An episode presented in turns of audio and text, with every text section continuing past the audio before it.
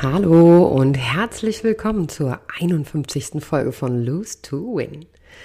Der Podcast, in dem du hören wirst, wozu verlieren Gutes und warum du dabei immer gewinnst. In dieser Folge wirst du erfahren, wie du bei dir bleiben kannst, auch wenn die Meinung anderer Menschen wichtig für dich ist. Wenn dir die Folge gefällt, freue ich mich, wenn du Lust to Win abonnierst, wo auch immer du den Podcast hören kannst und damit du keine neue Folge mehr verpasst.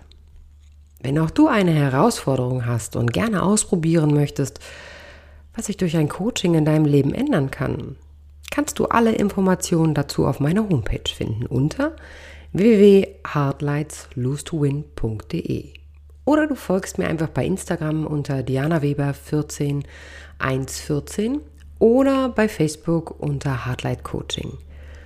Schön, dass du wieder dabei bist bei Lose to Win, denn du kannst es auch. Verlieren, um zu gewinnen. Viel Freude beim Reinhören und bleiben. Eine Entscheidung für, kennst du das? Du hast einen Plan. Umso mehr du darüber nachdenkst, es dir vorstellst, umso mehr festigt sich dein Gedanke, diesen Plan umzusetzen. Mehr und mehr bist du überzeugt von deinen Gedanken und auf dem Zenit der Euphorie erzählst du deinem Partner, deinem besten Freund, der Freundin, der Familie von diesem Vorhaben. Agostino von Hippo sagte einst, in dir muss brennen, was du in anderen entzünden willst. Also brennst du.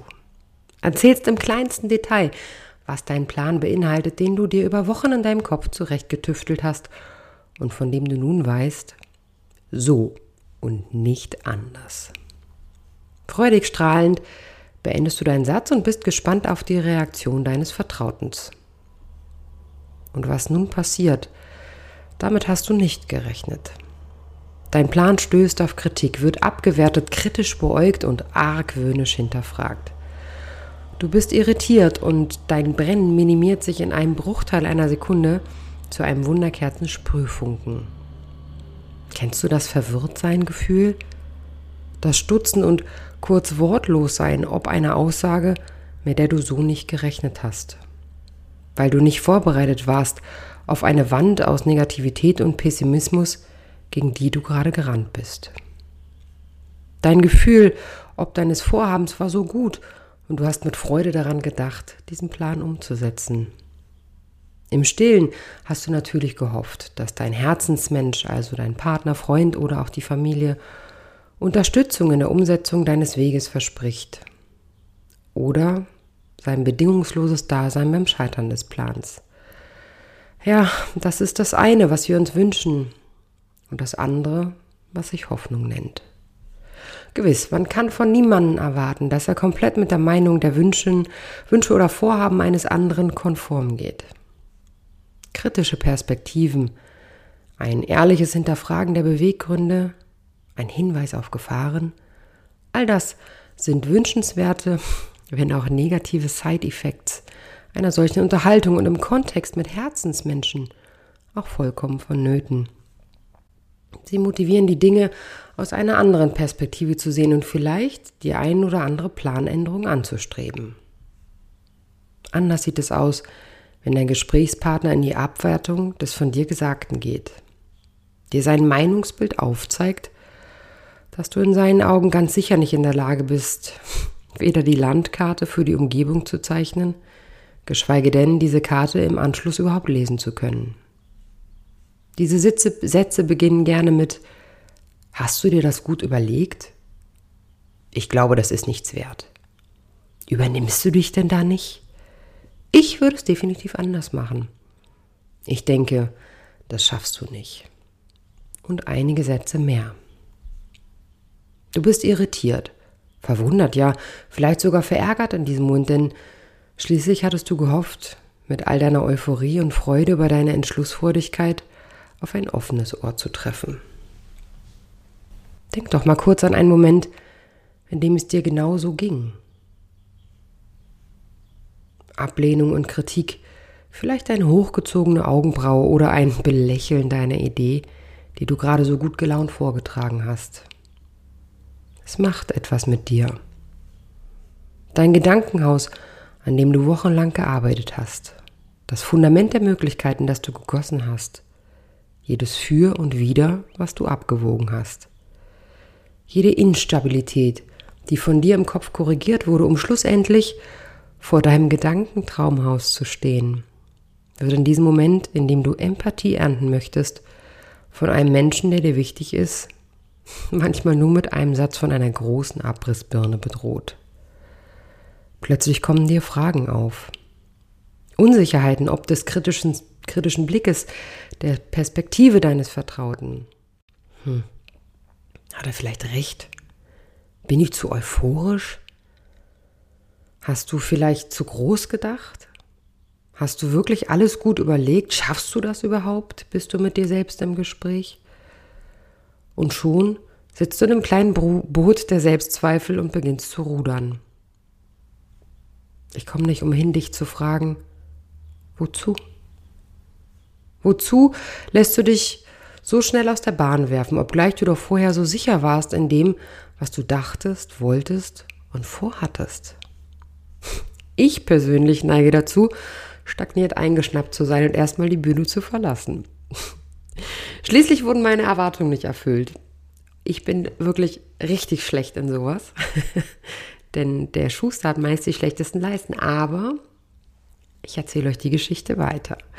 Schließlich wurden meine Erwartungen nicht erfüllt und da ich um mein Ego seit einigen Jahren, ich und mein Ego seit einigen Jahren ziemlich gut miteinander auskommen, nehme ich mir eine Auszeit und kaue erst einmal ordentlich auf dem kritisch beäugten Aussagen herum, ohne gleich in die Konfrontation zu gehen, in der das Warum Meister Redensführer ist. Warum ist nie ein guter Ratgeber, ganz gleich in welcher Situation. Warum führt zu Rechtfertigungen auf beiden Seiten, mit denen sich keiner wohlfühlt. Am Ende der Diskussion geht es nicht mehr, mehr um den Inhalt des Gesprächs, sondern schlicht ums Recht haben.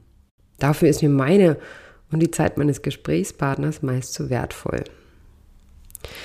Das Geheimnis und der Self-Protector, ein emotionales Timeout das du dir unbedingt in diesem Moment gönnen solltest. Und ich weiß, der Weg dahin ist richtig, richtig lang.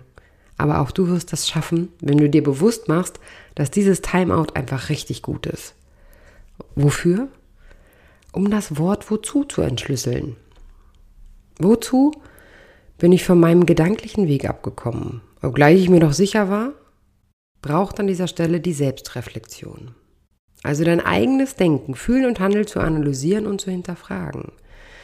Ich denke, dass dieser Teil zur Selbstfindung und Persönlichkeitsentwicklung unabdingbar ist, um frei und authentisch sein zu können. Fragen, die du in diesem Kontext schön mitnehmen kannst und auf denen man sich wunderbar, auf denen man wunderbar herumkauen kann, sind erstens, wozu lege ich einen so großen Wert auf die Meinung des gewählten Gesprächspartners? Also wozu ist die Meinung so wichtig von diesem mir vertrauten Menschen? Zweitens, wozu brauche ich verbale Bestätigung eines von mir schon gefassten Plans? Also der Plan, an dem ich wochenlang getüftelt habe, braucht er wirklich noch die Bestätigung eines anderen? In solchen Sätzen wie, das hast du gut gemacht, oh klasse, tolle Idee. Drittens, kannst du mit der Meinung des anderen leben oder ist es nur dein Ego, also dein Ich, das nicht mit der Ablehnung klarkommt?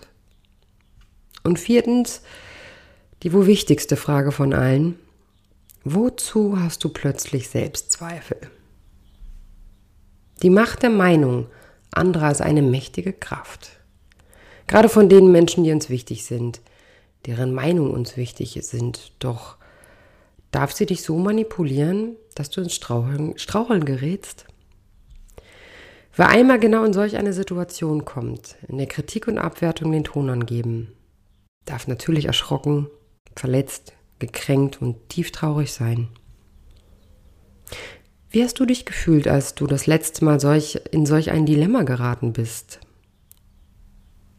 Was waren deine Gedanken dazu? Und Wie hast du am Ende entschieden? Hast du dich von der anderen Meinung ablenken oder so, sogar umstimmen lassen? Das Projekt aus Zweifel vielleicht sogar ganz aus der Hand gelegt. Für all jene, die an dieser Stelle antworten, ich gehe meinen Weg, egal welche Meinung andere haben, denen kann ich sagen, wow, du kennst deine Ressourcen und bist dir selbst sehr wichtig. Das ist eine großartige Charaktereigenschaft und trägt zu deiner physischen und psychischen Gesundheit bei. Für alle anderen, deren Antwort eher so klingt, ich habe einen Plan, brauche aber stets die Meinung von mir wichtigen Menschen, damit ich mir wirklich sicher sein kann, dass ich alles richtig mache.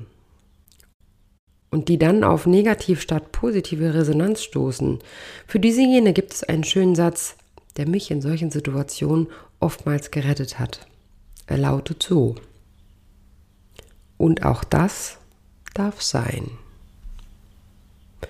Wenn du also in eine Situation gerätst, in der du eine andere Sichtweise hast, eine andere Meinung hast über ein Thema oder einfach nur von deinen Zielen berichtest und du auf Ablehnung stößt, so lehn dich zurück.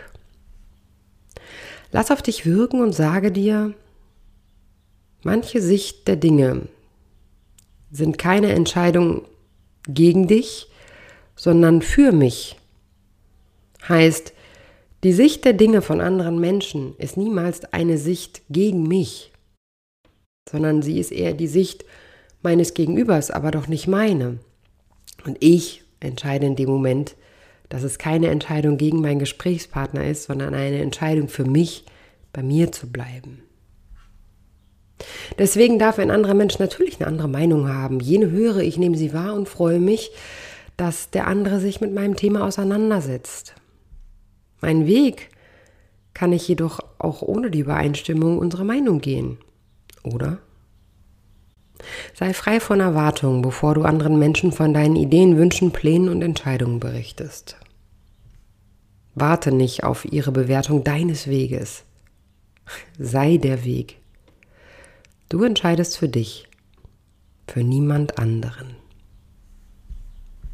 Ihr Lieben, wieder einmal herzlichen Dank fürs Zuhören. Ich freue mich, ähm, dass meine Abonnentenzahlen mittlerweile auf 700 angewachsen sind und bin immer total überrascht.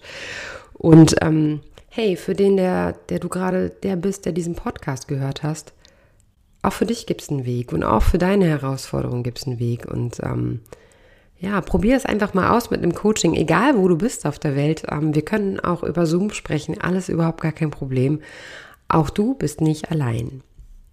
Ich freue mich auf den Podcast in vier Wochen und ähm, bis dahin bleibt gesund und passt auf euch auf.